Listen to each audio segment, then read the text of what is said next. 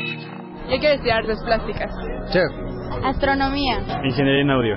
Arqueología. Ingeniería eléctrica electrónica. Diseño. Odontología. Ingeniería civil. Ingeniería petrolera.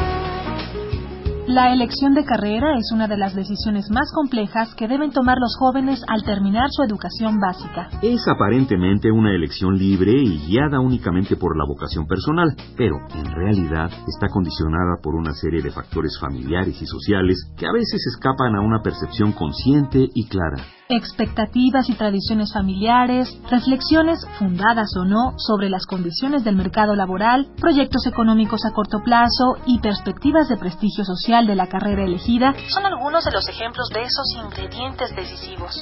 Uno de los más importantes es el orden de género, que determina socialmente las actividades que son apropiadas para los hombres y las que son apropiadas para las mujeres, además de que atribuye habilidades supuestamente innatas a uno y otro sexo. Actúa de manera inconsciente, ya que es el dibujo mental que culturalmente hemos recibido desde la infancia, que se ha reforzado con los estereotipos en los medios de comunicación.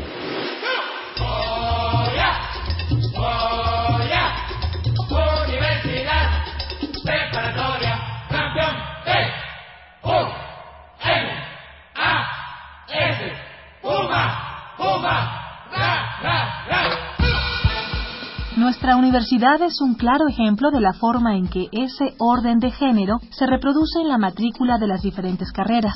Sin duda, el número de alumnas inscritas en la UNAM ha crecido notablemente en las últimas décadas. Sin embargo, los prejuicios condicionados por la percepción social del orden de género siguen determinando en buena medida la elección de carrera, y esto se manifiesta en la matrícula de las diferentes facultades de la UNAM. De la UNAM.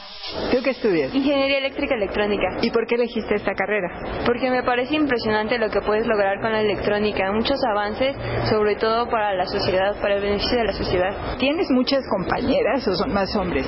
Pues en principio en troco común sí somos bastantes mujeres y no se nota la diferencia, pero entre vas avanzando en la carrera, sobre todo en la de nosotros, sí se reduce muchísimo la cantidad de mujeres. Hay ocasiones en que hay materias en que puedo llegar a ser la única mujer. La Facultad de Ingeniería es por mucho la que tiene la matrícula femenina más baja en la UNAM.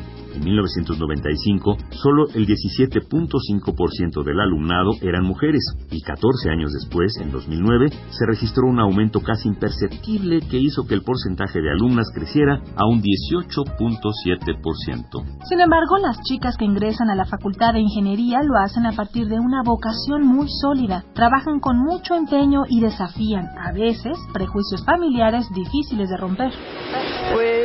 Sí, pues me verían como que raro, ¿no? Porque en realidad soy de las primeras como que empieza a incursionar en esto de tener una carrera, hacer una carrera, y de repente que de una familia de casi puras mujeres una se mete a ingeniería, pues sí, lo tomaron medio extraño.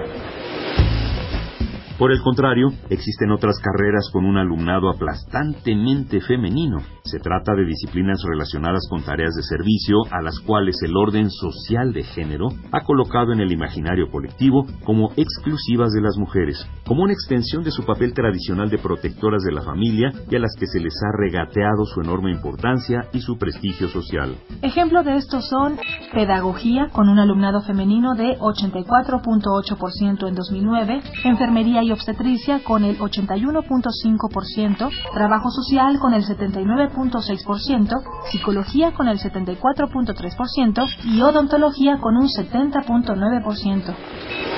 Por lo que vemos, la elección de carrera no es tan libre como parece y está condicionada por una serie de factores inconscientes y construidos culturalmente sobre los cuales es importante reflexionar para poder revertirlos. Pero, ¿por qué es importante hacerlo? Pues por varias razones. Por una parte porque son causa del desperdicio de grandes talentos y vocaciones, tanto de hombres como de mujeres. Y por otra, porque ayudan a perpetuar un orden laboral que devalúa y desprestigia el trabajo femenino, que hace persistir la inequidad de género y que mantiene la segregación que confina a las mujeres a ciertas áreas laborales y las obliga a seguir siendo las principales responsables del trabajo doméstico. La vocación es una forma de amar la vida. No dejes que los prejuicios, los estereotipos y las descalificaciones por cuestión de sexo influyan en tu elección de carrera. Las mujeres y los hombres somos aptos y capaces para todos los oficios y profesiones. Igualdad entre mujeres y hombres. Nuestra manera de ser Pumas. Programa Universitario de Estudios de Género, FUE.